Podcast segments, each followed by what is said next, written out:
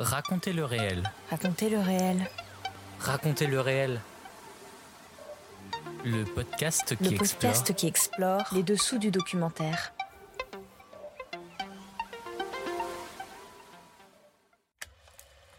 Bonjour, je suis Clément et je vous emmène dans mon univers professionnel qui est aussi ma passion. Épisode 5 Dessiner le réel. Le réel, qu'on le veuille ou pas, que ce soit en bande dessinée, que ce soit en cinéma, que ce soit même en documentaire, c'est une transposition, c'est une, c'est une recréation de la mémoire, que ce soit d'une mémoire collective, euh, que ce soit une mémoire écrite, euh, c'est une retranscription. Puis on sait que la mémoire, c'est une faculté qui oublie. Aujourd'hui, nous sortons des sentiers battus pour aller explorer la bande dessinée documentaire. Pour cela, je reçois l'illustrateur québécois Denis Rodier. Après une longue carrière chez DC Comics, à travailler sur la bande dessinée Superman, il a publié récemment deux BD documentaires. Lénine en 2017 avec Antoine Ozanam, publié aux éditions Glénat, qui retrace une partie de la vie du célèbre révolutionnaire russe avant la révolution bolchevique de 1917. Et en 2020, La Bombe, avec Didier Alcante et Laurent-Frédéric Bollet, publié aux éditions Glénat, histoire de la création de l'arme la plus redoutable jamais créée par l'homme durant la Seconde Guerre mondiale, la bombe atomique. Grâce à sa grande expérience d'illustrateur, tant dans la fiction que dans le réel, je vais demander à Denis Rodier comment dessine-t-on le réel. Il nous expliquera également comment il est devenu illustrateur et comment il appréhende la bande dessinée documentaire. Attention, racontez le réel épisode 5, ça commence maintenant.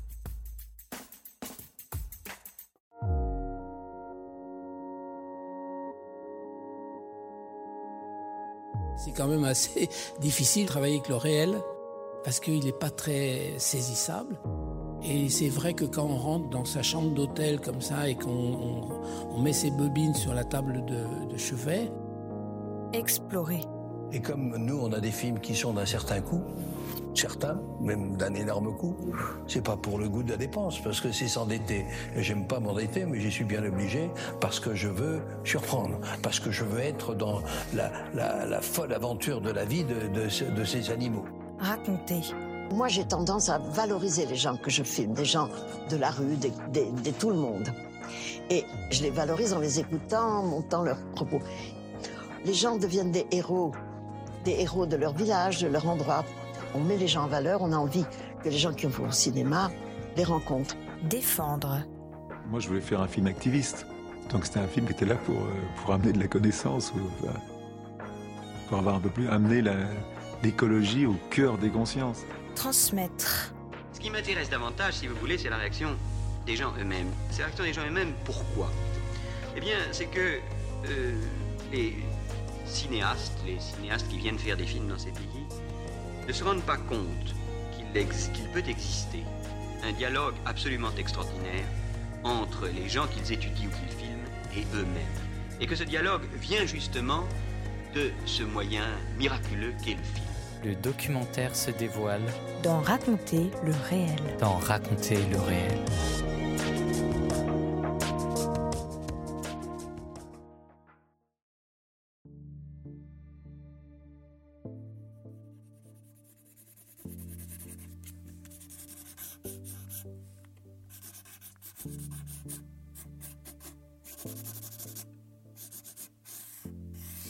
Devenir illustrateur de bande dessinée.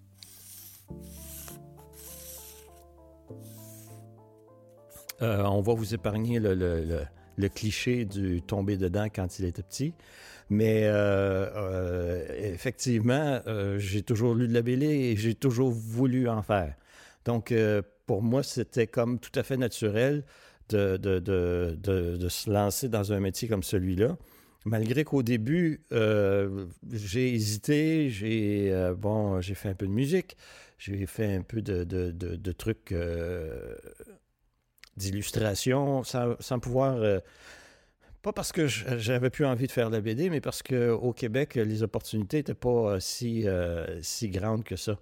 On pouvait faire du magazine d'humour, par exemple, ou bien euh, ben, déménager à New York pour faire des comics ou aller en France pour faire de la BD franco-belge.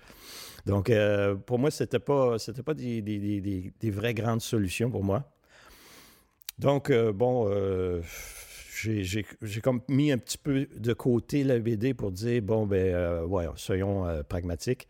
Mais ensuite, euh, j'ai appris que les Américains engageaient des gens pour, pour faire de la BD. Ben, mais à partir de n'importe quel pays, parce qu'à ce moment-là, ben, c'était le, début des, des Fédéral Express. Ben, peut-être pas les débuts, mais c'était Fédéral Express, c'était les, les, courriers. Donc, il y avait moyen d'envoyer ses planches aux États-Unis sans, avoir à habiter New York. Donc, euh, bon, c'est par cette porte-là que je suis entré. Euh, J'y ai passé une dizaine d'années avec, euh, avec, entre autres, Superman. mais à la fin des années 90, bon, ben, il y a eu une chute du marché, si on peut appeler ça comme ça. puis, moi, j'avais fait presque neuf ans de ces dix années-là sur, sur Superman. Puis, euh, bon, l'ambiance n'était pas tellement là, c'était plutôt morose. Puis, euh, bon, j'avais fait peut-être un, peu le tour du, jardin super-héros. Donc, euh, je me suis dit, bah, je vais faire plus d'illustrations. Il fallait que, fallait que je passe à autre chose de toute façon. Quand vous avez commencé à travailler sur Superman, c'était vos premiers dessins? Non, j'ai publié quand même assez jeune, euh, bon, ben, des, petits strips d'humour dans, euh, dans un magazine de, rock ou des, choses comme ça. Donc, euh, mais je crois, la bande dessinée américaine, je crois que j'ai dû commencer à 25 ans. C'est quand même pas, c'est quand même pas du jeune prodige. Mais euh, il reste que euh, j'avais l'impression, moi, de, commencer tard dans ma carrière. Euh, bon, quand on voyait les jeunes de, 20 ans, les tout jeunes de 20 ans faire de la bande dessinée puis faire une carrière aux États-Unis, j'ai eu l'impression de pouvoir ben, m'insérer dans le marché peut-être un peu tard. Mais bon. Continuons sur votre parcours. Après 10 ans à travailler sur la BD Superman, où êtes-vous allé ensuite? Ah, ben, il y avait un magazine d'humour qui s'appelait Safarir euh, au Québec. Donc, je faisais un peu de BD d'humour. Euh, j'ai fait de l'illustration, euh, mais sans, grand succès parce que mon style n'était pas vraiment au goût du jour. j'ai peut-être une tendance à préférer l'illustration classique. Euh, bon, les, grands illustrateurs qu'on connaît comme euh, Norman Rockwell, c'est l'exemple le plus évident. Donc, euh, le, dessin éditorial, comme on, le voyait à la fin des années 90, était à très loin de ça. Donc, bon, c'est simplement après deux ou trois ans que j'ai rencontré Jacques Lamontagne, qui lui me dit ben, il y a peut-être des opportunités. bon, c'est vrai qu'avec l'Internet, ben, tout à coup, euh, le monde devenait plus petit. On pouvait, se permettre de travailler avec des gens qui étaient sur un autre continent. Et puis, c'est comme ça que j'ai commencé euh, à, travailler euh, pour Soleil à l'époque. Pour nos auditeurs, Soleil est une maison d'édition avec laquelle vous avez travaillé de 2010 à 2013 sur deux bandes dessinées, L'Ordre des Dragons puis L'Apogée des Dragons, et donc à cette époque, Denis Rodier, vous étiez toujours plongé dans la fiction. Ouais, ouais, mais quand même, euh, j'avais toujours l'intention, en, tout cas la velléité, de, toujours insérer des moments d'histoire ou des, éléments historiques qui, se trouvaient avérés. Euh, j'ai toujours, cette passion-là de l'histoire, donc euh, pour moi, c'était même dans un, contexte de fiction. J'espérais euh, ajouter un, côté historique pour pouvoir mieux refléter l'époque où ça se traduisait. Par exemple, l'Ordre des Dragons, ça commençait dans les années 30, la période de Weimar en Allemagne. Euh, donc, je trouvais intéressant de, mettre un contexte politique euh, comme la montée du, nazisme euh, pour, peut-être faire des réflexions sur notre vie contemporaine.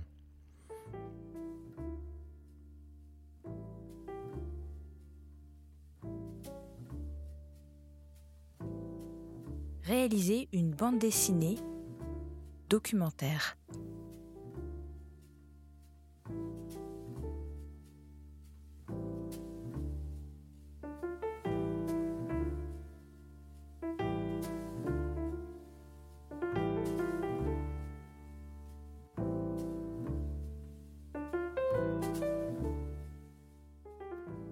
Denis Rodier, nous allons aborder avec vous la création d'une BD documentaire et comment dessine-t-on le réel? Mais avant cela, quelle a été votre première bande dessinée documentaire? Euh, J'hésite à dire que la BD Lénine est une BD documentaire, malgré que, bon, je ne veux pas jouer sur les mots non plus. Euh, il reste que, pour moi, c'est un peu une, BD biographique. Euh, euh, l'un n'empêche pas l'autre, euh, soit dit en passant, mais bon, euh, Lénine, pour moi, était, était seulement qu'une une façon, un angle différent de, parler de Lénine, de parler un peu de sa relation avec sa femme, qui était quand même bien importante au niveau politique de l'époque. bon, un aspect que moi, bon, je ne connaissais pas vraiment. Donc, euh, on, a, fouillé un, peu sur ce truc-là. On a eu la chance d'avoir euh, euh, une très grande historienne avec nous pour, nous guider. mais il reste que, bon, il y, a, toujours un travail de, de synthèse, pour ne pas dire fiction, dans un certain pourcentage, pour que les personnages se rendent, soient vivants dans la bande dessinée. Donc, euh, c'est clair que les événements sont, véridiques, mais on ne peut pas. On n'a pas de transcription de toute leur, leur conversation, donc bon, il, y a une part de, de, de, de, roman dans tout ça. Mais euh, j'ose espérer que ce, soit quand même euh, assez strict du côté historique parce que, bon, c'est certain que l'historienne n'aurait pas laissé passer euh, des trucs euh, farfelus. Vous venez de le dire, vous travaillez avec des historiens, mais plus généralement, quelles sources utilisez-vous pour faire euh, une BD documentaire? Sur Lénine, c'était une relation un peu différente parce que le, scénariste aux Anam me fournissait à peu près tout. Ben, c'est-à-dire, me fournissait à peu près tout, faisait la recherche historique. Bon, c'est certain que euh, j'ai lu des bouquins. Euh, bon, c'est certain que si on fait une BD euh, sur, un personnage historique, on se doit de lire au moins une biographie du personnage. Mais bon, c'est ça. Au travers de mes lectures, bon, je me suis fait quand même une, bonne idée du, truc. Ozanam faisait son travail d'un autre côté. Puis en même temps, mais bon, l'historienne étant vraiment spécialiste, elle, euh, ben, euh, la recherche, elle l'avait déjà fait, puis elle allait simplement nous guider si jamais on faisait fausse route ou on, s'attachait à des détails un peu trop euh, bon, superflus. Vous parliez d'un pourcentage de fiction tout à l'heure. Quel est ce pourcentage et à quoi s'attache-t-il? Est-ce plutôt sur les dialogues ou plus sur les dessins? Où est-ce qu'il y a le plus de fiction dans une BD documentaire? Ben, dans, dans, une BD historique, tout dépend de la période. OK, je me souviens d'avoir lu une biographie de Léonard de Vinci, puis euh, bon, ben, ça m'est tombé des mains parce que on connaît à peu près rien de, Léonard. OK? Donc, euh, il y avait beaucoup de suppositions, suppo de, bon, des inférences, des trucs, mais on n'a rien de concret. Quand on arrive au 20e siècle, tout à coup, bon, ben là, il commence à avoir du, cinéma, il commence à avoir de la, euh, documentation visuelle. Pour moi, c'est ça qui est, bon, qui est le trésor, qui est en fait euh, une opportunité de, de bien saisir l'ambiance visuelle de tout ça. Euh, la part de fiction, euh, c'est en fait la mise en scène de tout ça. Il faut les faire interagir, ces personnages-là, parce qu'on peut dire, par exemple, que, bon, à telle date, Lénine a rencontré Trotsky pour la première fois, ben, il reste que ben, on n'a pas de, de, de, de compte-rendu de, leur de leur discussion très, très précise ou quoi que ce soit. Donc, on, se retrouve un peu à, s'imaginer de quoi il aurait pu parler à cette époque-là, à ce moment-là. Bon. Donc, euh, inévitablement, il y, a, une part de fiction. Mais euh, ça dépend aussi de l'intention de l'auteur. Puis ça, c'est là-dessus qu'il faut faire attention quand on arrive avec une BD documentaire ou historique. C'est que euh, l'auteur ne doit pas se mettre devant le sujet. Il faut prendre l'histoire et essayer de la, la, rendre, la laisser parler d'elle-même euh, en, exposant des faits. Si on arrive avec un a priori euh, en disant, par exemple, ben, bah, Lénine, en fin de compte, c'est un chic type. Euh, Staline, euh, ouais, c'était lui qui était le méchant. Ben, il y, a un, il y, a un, biais, il y a quelque chose qui est, euh, qui est, qui est faussé dans ce qu'on dit, puis tout à coup, ça devient plus un, ça devient plus du documentaire ou de, l'essai, ça devient, ben, c'est-à-dire, ou de l'histoire, ça devient un essai. Et puis ça, personnellement, moi, j'essaie d'éviter ça à tout prix. Euh, je ne sais pas jusqu'à quel point euh, le coup a été réussi sur Lénine, mais en tout cas sur la bombe, ça, je peux vous assurer qu'on a fait, euh, on a fait tout le, travail avec la rigueur de journaliste. C'est-à-dire que on ne voulait pas, absolument pas, de manichéisme ou de façon de, de traduire l'histoire où on donnait notre billet personnel en tant qu'auteur. Il fallait se séparer du sujet.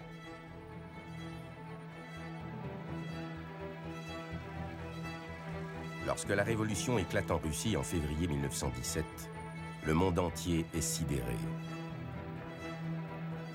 Personne n'aurait pu imaginer qu'une monarchie tricentenaire puisse être balayée aussi vite. Quant au dénouement en octobre 1917, il fait tout simplement basculer le cours du XXe siècle. Lénine, à la tête du parti bolchevique, s'est emparé du pouvoir.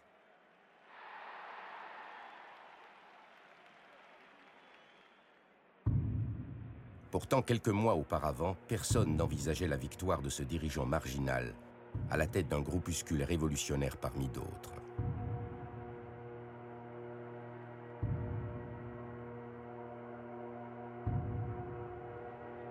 Alors, comment s'est-il imposé à tous? La réponse se trouve dans la révolution elle-même, dans ce flot d'événements vertigineux, aux rebondissements invraisemblables et qui a tout bouleversé sur son passage. Et si Lénine avait été ballotté par les événements, et non le visionnaire omniscient que la légende a momifié?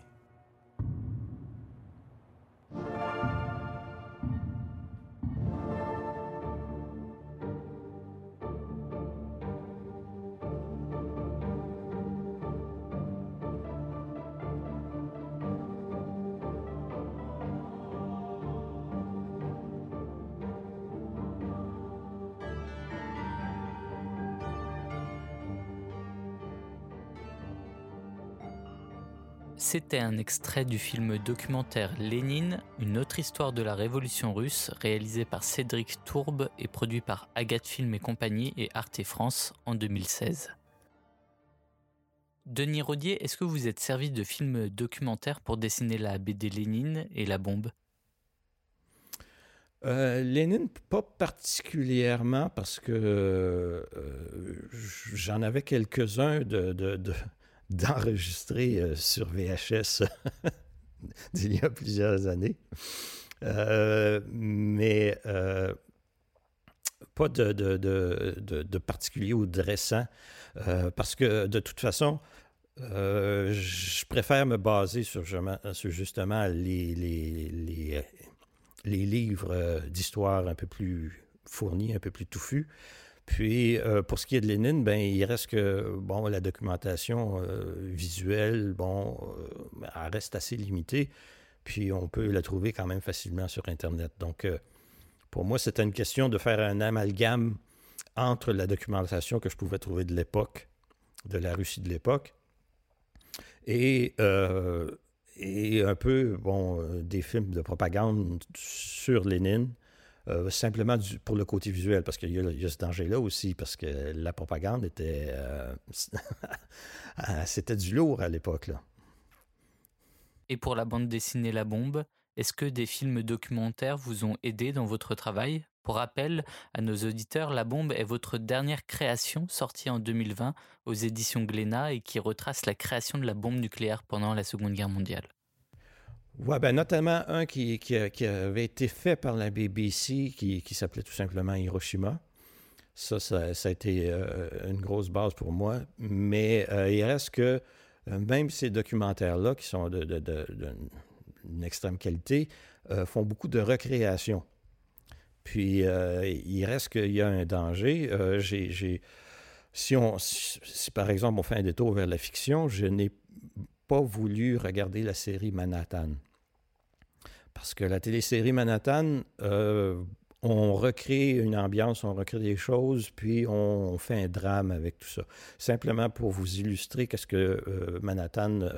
non, en fait, c'est pas Manhattan, c'est le film Fat Man and Little Boy avec euh, McQueen, je crois, euh, qui, qui relatait un, incident avec, avec dans les expériences où est-ce que un des scientifiques a été irradié.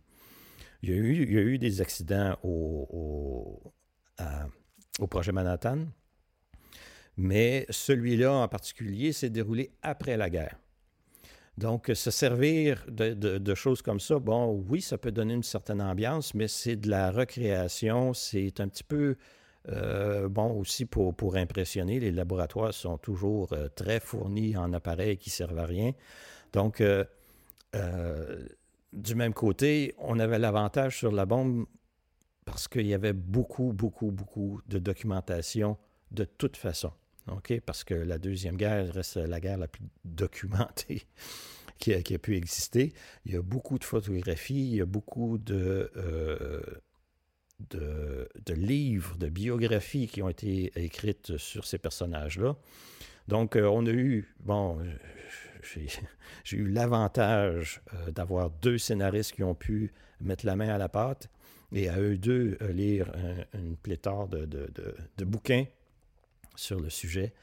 Euh, moi, j'en ai lu quelques-uns, mais bon, en étant sur le dessin, bon, je devais me concentrer beaucoup plus sur la documentation visuelle. Donc, je leur laissais cette partie-là. Eux m'arrivaient avec un scénario super complet, super béton, avec même des références historiques dans les scénarios eux-mêmes.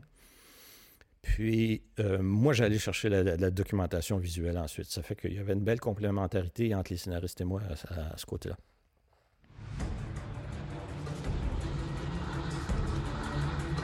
À 9450 mètres au-dessus d'Hiroshima, la soute d'un B-29 américain s'ouvre. Dans les rues de la ville japonaise, la matinée est ensoleillée et les gens se rendent à leur travail.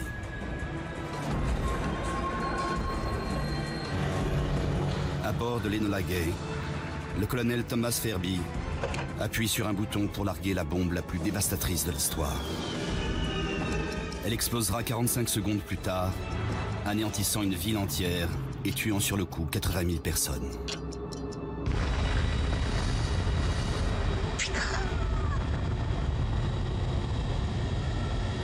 J'étais complètement aveuglé. C'était la première fois qu'une arme nucléaire était employée au cours d'une guerre. Et son utilisation a changé la face du monde. On savait qu'on assistait à l'aube d'une nouvelle ère. C'était génial. À partir du récit de témoins qui s'expriment pour la première fois et d'images d'archives inédites, voici la véritable histoire d'Hiroshima. Non seulement l'enchaînement des faits qui ont mené au largage de la bombe, mais aussi les événements qui ont suivi.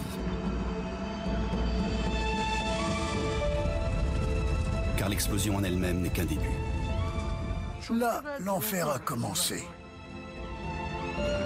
Cette bombe aura aussi des effets à retardement. Et les Américains chercheront à les passer sous silence.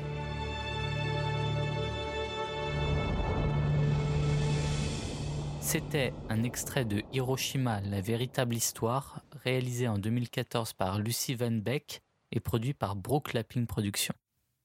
Denis Rodier, comment est né le projet de la bande dessinée La Bombe? Ben, Je connais Didier Alcante depuis, depuis des années. Euh, puis, euh, ça faisait longtemps qu'on avait l'intention de travailler ensemble. Puis, euh, c'était jamais tout à fait le bon projet. Pas parce que c'était mal écrit, au contraire, mais bon, moi, j'y vais un peu par coup de cœur. Puis, je me suis retrouvé à un moment où est-ce qu'il y a eu un temps d'arrêt pour Lénine? Bon, j'ai dit, OK, il faudrait que peut-être que je pense à, à l'avenir. Aral n'ayant pas été accepté, bon, je dis, euh, bon, euh, euh, bon, est-ce qu'on peut discuter encore? Puis, bon. Puis c'est là qu'il me parle de la bombe, qui était un, très gros pari. Mais c'était, c'était du lourd à, tous les sens du mot. C'était vraiment. On sentait qu'on s'engageait dans quelque chose de sérieux. puis là, tout à coup, en ayant accepté ça, ben, tout à coup, ben, il a fallu terminer Lénine. Et tout à coup, Aral a été accepté. Donc, j'ai eu une période où je faisais trois BD en même temps. Mais il reste que ça, ça vient de la rencontre entre Didier Alcante et, moi. Euh, c'est ajouté très, très rapidement euh, Laurent Frédéric Bollet parce que euh, lui était aussi auteur qui a, travaillé sur de la BD, du roman graphique à lourde pagination, BD historique, Terra Australis, sur la entre, guillemets, euh, la, découverte de l'Australie. Euh, un album que je conseille fortement pour les, fans d'histoire. Donc, euh, on arrivait avec un nouveau spécialiste, avec une formation de journaliste. donc, chacun se, séparait le travail sur la recherche historique. Donc, on peut dire que la, bibliographie qu'on retrouve à la fin de, l'album La Bombe, euh, ben, prouve, euh, fait preuve du travail qu'on a fait en, amont. Combien de temps a duré la réalisation de cette BD documentaire La Bombe? Euh, J'ai peine à, me souvenir exactement, mais c'est au minimum quatre ans pour moi. Puis si on ajoute au moins une bonne année pour les scénaristes avant, donc on peut, on peut dire que ça a pris autant de temps à réaliser la BD que de réaliser la bombe elle-même. Euh, les Américains ont pris un bon, un bon 4-5 ans pour, euh, pour réaliser ça. Donc, euh, bon, on a, fait, on a fait notre part du boulot, disons. Il y a de plus en plus de bandes dessinées documentaires. Est-ce que c'est une mode? Quel est l'atout de la bande dessinée documentaire selon vous? Ben, je, le souhaite. En même temps, bon, on se bat toujours contre la euh, le cliché dans lequel on veut. Euh, euh, on dit que la BD, c'est pour les jeunes, c'est pas sérieux. Bon, ben, c'est didactique dans le sens que, oui, apprenons aux jeunes qui est Charlemagne et, bon blablabla. C'est un petit peu.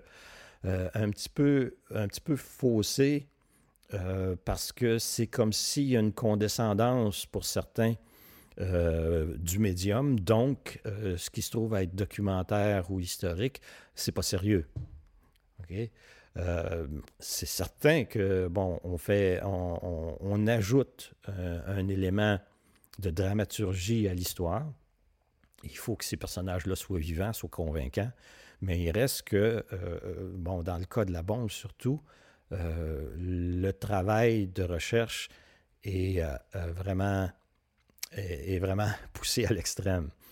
Euh, on, nous a, reproché certains, trucs, euh, faussement d'ailleurs, parce que on nous a dit sur, un événement particulier, ah ben c'est une blague potache un peu, puis euh, bon, et on veut ajouter un petit peu d'humour. Mais la scène où Léo Zillard fait une expérience sur la, fission de l'atome, euh, ben, il ne comprenait pas pourquoi il ne voyait pas la réaction sur son oscilloscope, seulement pour s'apercevoir que l'oscilloscope n'était pas branché. Mais ça, c'est vrai, c'est mais c'est du bonbon pour, pour nous. On peut utiliser ces choses-là pour ajouter de la vie, ajouter de l'humanité à ces personnages-là. Le fait que le personnage du général Groves euh, mange des, barres chocolatées, c'est vrai, il y avait un tiroir à son bureau où est-ce qu'il y avait euh, du chocolat. Donc, euh, pour nous, ça permet d'humaniser les personnages, mais en même temps, on n'a pas inventé des choses simplement pour faire une BD. Puis c'est un peu le combat qu'on a en général pour ce type de bande dessinée-là. C'est euh, la part du réel, la part de la fiction là-dedans. Puis c'est là qu'il faut, faut appuyer notre bande dessinée avec une recherche sérieuse.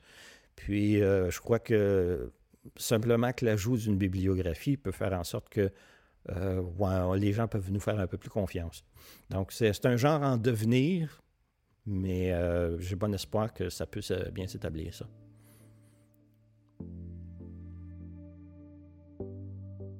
Dessiner le réel. Denis Rodier, comment dessine-t-on le réel? Avec difficulté. Euh, le réel, euh, qu'on le veuille ou pas, c'est que ce soit en bande dessinée, que ce soit en cinéma, que ce soit même en documentaire, c'est une transposition, c'est une, recréation de la mémoire, que ce soit une mémoire collective, euh, que ce soit une mémoire écrite, c'est une retranscription. Puis on sait que la mémoire, c'est, c'est une faculté qui oublie. Euh, chaque fois qu'on se remémore un événement, on, refait la narration de l'événement. Et à toutes les fois qu'on se rappelle d'un événement, même personnel, on la recrée. Donc, euh, c'est évident qu'il euh, y a des transformations au fil, des, au fil du temps, au fil des âges. Puis, en plus, comment on peut représenter le réel quand on ne l'a pas vécu? Euh, c'est là que, bon, c'est un support documentaire qu'on doit euh, essayer d'aller chercher le plus possible. Euh, puis, bon, au point de vue documentaire, c'est là qu'il est, est, la difficulté. Essayer de, faire la, la, part du vrai et du faux. Vous le disiez tout à l'heure, vous utilisez pas mal d'images d'archives, des livres, parfois des documentaires. Mais est-ce que vous vous inspirez également de bandes dessinées? Ben, question bande dessinée, pour la bombe en particulier, euh, je me suis inspiré des auteurs de bande dessinée de cette époque-là. Donc, euh, bon, j'ai pas l'impression d'avoir euh, volé ou, euh, copié ces, ces auteurs-là, mais il y avait une façon, une façon de faire, de transmettre justement le réel simplement dans la façon dont on illustrait les vêtements de cette époque-là euh, qui, pour moi était une source d'inspiration assez importante. Bon, on peut, on peut parler de, de Alex Raymond avec euh, Rip Kirby, euh, une BD policière de, de, l'époque, et bien entendu Terry and the Pirates de Milton Caniff, une bande dessinée de, guerre que probablement les, les, les, les gens qui ont fait le projet Manhattan lisaient toute la semaine dans le journal. Donc, euh, ça faisait partie du quotidien, mais en même temps, c'est, ça a été une grande inspiration. Pour, autant pour, euh, pour le réel, parce que eux représentaient leur, euh, leur quotidien, leur vie dans l'armée ou dans, la, dans la vie civile. Donc, je pouvais quand même utiliser ça comme vraiment, on s'entend, inspiration. Pas aller plus loin que, que, que l'inspiration. Rentrons un peu plus dans le détail. Pourquoi avoir mis de la couleur dans la bande dessinée Lénine et avoir fait au contraire la BD La Bombe complètement en noir et blanc? Ben, euh, c'est certain qu'il y a un côté euh, pragmatique, il y a un côté euh, commercial, parce que avec un pavé de, 450 pages, il faut faire attention au coût. Et ajouter de la couleur aurait ajouté une dizaine d'euros à l'album. Donc, ça, on ne voulait pas faire. Mais euh, au départ, euh, ça n'a jamais été vraiment notre préoccupation à nous. Si on nous avait dit, oh, il faut absolument le faire en couleur, on aurait pu discuter. Mais nous, dès le départ, on, voulait un album seulement, pas une série. Puis, euh, le choix du noir et blanc s'est imposé de lui-même parce que, ben, premièrement, j'adore le noir et blanc. J'aime le noir et blanc. je pense ma BD en noir et blanc. Puis souvent, c'est, presque un compromis de travailler avec un, coloriste parce qu'il euh, faut quand même que je lui laisse un peu de place. Si je fais trop de noir, trop de, trop de rendu, ben, bon, les, les couleurs ne prennent pas la, même, la même place puis n'ont pas la même force. Donc, pour moi, c'était comme une libération de travailler en noir et blanc. Je pouvais y aller à fond. Puis en même temps, du côté historique, du côté du, du réel, pour y revenir, euh, il, y a certaines, il y a certains événements. Bon, ben, on parle euh, spécifiquement de, de à l'après-bombe de, de, Hiroshima, où est-ce qu'on a besoin d'un certain recul pour pas euh, être mis en face à l'horreur d'une façon trop graphique, pour en même temps perdre le sens de, de, de, de l'événement qu'on veut, qu'on veut illustrer. Parce que euh, un événement qui est aussi horrible que celui-là, euh, on ne veut pas transformer ça en grand guignol, on ne veut pas transformer, transformer en film d'horreur, on ne veut pas rendre ça gratuit, euh, mais en même temps, on ne veut pas se censurer. Donc, le noir et blanc permet cette distance-là sans qu'on on se compromette. Parce que le lecteur, lui, il vient lui-même imaginer un peu il vient remplir ce qui manque dans la dans, l'illustration, c'est-à-dire la couleur. Comme il le fait, par exemple, dans les, dans les ellipses d'une case à l'autre, d'une scène à l'autre, on, comprend, on, se fait une image du, du réel, de, de, la vie, euh, de la suite de ces événements-là. Donc, euh, il, y a, un élément de synthèse qui, fait en sorte qu'on on, escamote certaines choses justement pour aller au cœur du sujet. Mais euh, l'humain est ainsi fait qu'il comprend toutes ces ellipses-là depuis, depuis le début du temps où on, raconte des histoires. Dans la bombe, il y a également de grandes planches, sans un mot, seulement du dessin, des silences. Elles participent à raconter le réel? Bien, euh, pour moi, c'est le, grand avantage du roman graphique. Parce que, bon, je le dis toujours, le roman graphique, c'est un format, c'est pas un genre. Donc, on peut faire de l'humour dans un roman graphique, on peut faire n'importe quoi dans un roman graphique, mais c'est le format. OK? Euh, puis le format nous permet de, de, de, prendre la redonner la place que le silence peut exiger parfois dans une bande dessinée classique, mais qui n'a pas l'opportunité d'avoir. Parce que euh, dans les conversations, dans, toutes sortes de choses, bon, il va y avoir des silences, mais souvent dans 46 planches, on ne peut pas se le permettre parce qu'il faut faire avancer l'histoire très, très rapidement. Tandis que là, tout à coup, ben, dans une discussion, ah, ben, il peut y avoir des silences qui peuvent être plus parlants que n'importe quelle bulle. Puis, euh, de travailler avec Laurent Frédéric et Didier me permettait d'avoir assez de les, coups des franches pour, pour mettre en scène un peu tous ces, tous ces événements-là, ces dialogues-là, au rythme où je sentais que ben on pouvait ajouter un deuxième niveau, justement, avec certains silences, avec certaines choses comme ça qui n'étaient pas euh, écrites dans le scénario. Donc, euh, euh, pour moi, c'était d'aller plus loin. ensuite, ben, il y a certaines choses qui, qui ne méritent que du silence, comme euh, justement les contre-coups de, la bombe. Denis Rodier, nous allons bientôt conclure, mais avant cela, encore quelques questions. Quels sont vos prochains projets? Ben, vous voyez, là, à, ce moment-ci, je, je, prends des vacances. Euh, c'est-à-dire que euh, je commence une, adaptation d'une nouvelle de Bruno Schulz euh, qui va être un peu plus dans le dans le dans, l'irréel, dans le fantastique. Euh, mais euh, je, conserve quand même les, les codes historiques parce que, bon, ça se passe entre deux guerres. puis il y a beaucoup d'éléments d'histoire qui viennent, qui viennent s'y rattacher. Pour moi, c'est important parce que c'est comme si la fiction euh, devenait crédible si elle s'appuie sur la, véracité. Donc, euh, si, j'arrive avec quelque chose qui est complètement éclaté, bon, on, parlait de Harald plus tôt, bien, euh, c'est intéressant de dire, bon, ben, qu'est-ce qui serait passé si la si l'histoire n'avait pas eu cette bifurcation-là, par exemple, au moment de la Révolution russe.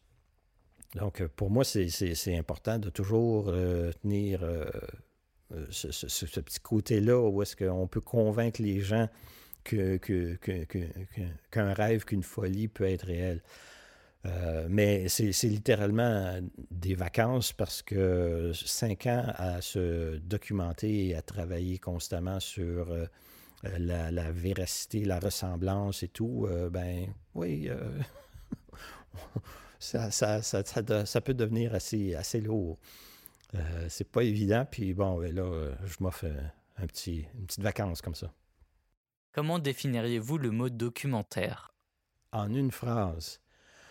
Oh, euh, la définir, je ne sais pas, mais euh, moi, je pourrais, je pourrais simplement dire que euh, j'ai espoir que le documentaire ne perde pas ses lettres de noblesse en, perdant sa crédibilité, parce que souvent, ça devient un véhicule à propagande. Donc, ce que le documentaire ne doit pas être, c'est de la propagande. Et dernière question, est-ce que vous pouvez nous donner le titre d'une BD documentaire qui vous a marqué? Ben, euh, je crois que euh, on peut pas, on peut pas passer à côté de Mouse. Euh, ça, ça, a été un choc. J'ai lu ça quand, quand c'est sorti. Puis là, peut-être qu'il faut faire une différence entre, entre la BD documentaire et Mouse, parce que là, c'est un récit absolument personnel. Euh, c'est un. Donc, il y, a, une grande part documentaire, mais c'est tellement personnel qu'il y a une grande part d'interprétation dans tout ça. Mais euh, curieusement, euh, la, BD documentaire au sens strict, je pourrais pas en nommer une qui, à mon avis, euh, me satisfasse vraiment.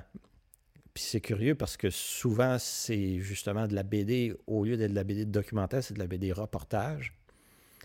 Puis là, ben, il y a souvent des billets qui s'insèrent, l'opinion euh, de l'auteur euh, vient s'insérer là-dedans. Puis là, j'ai souvent un peu plus de difficultés. Merci beaucoup, Denis Rodier, d'avoir participé à ce cinquième épisode de Raconter le réel. On rappelle, pour les téléspectateurs qui le souhaitent, que vos BD, Lénine et la bombe, illustrés par vous-même et publiés aux éditions Glénat, sont trouvables en librairie.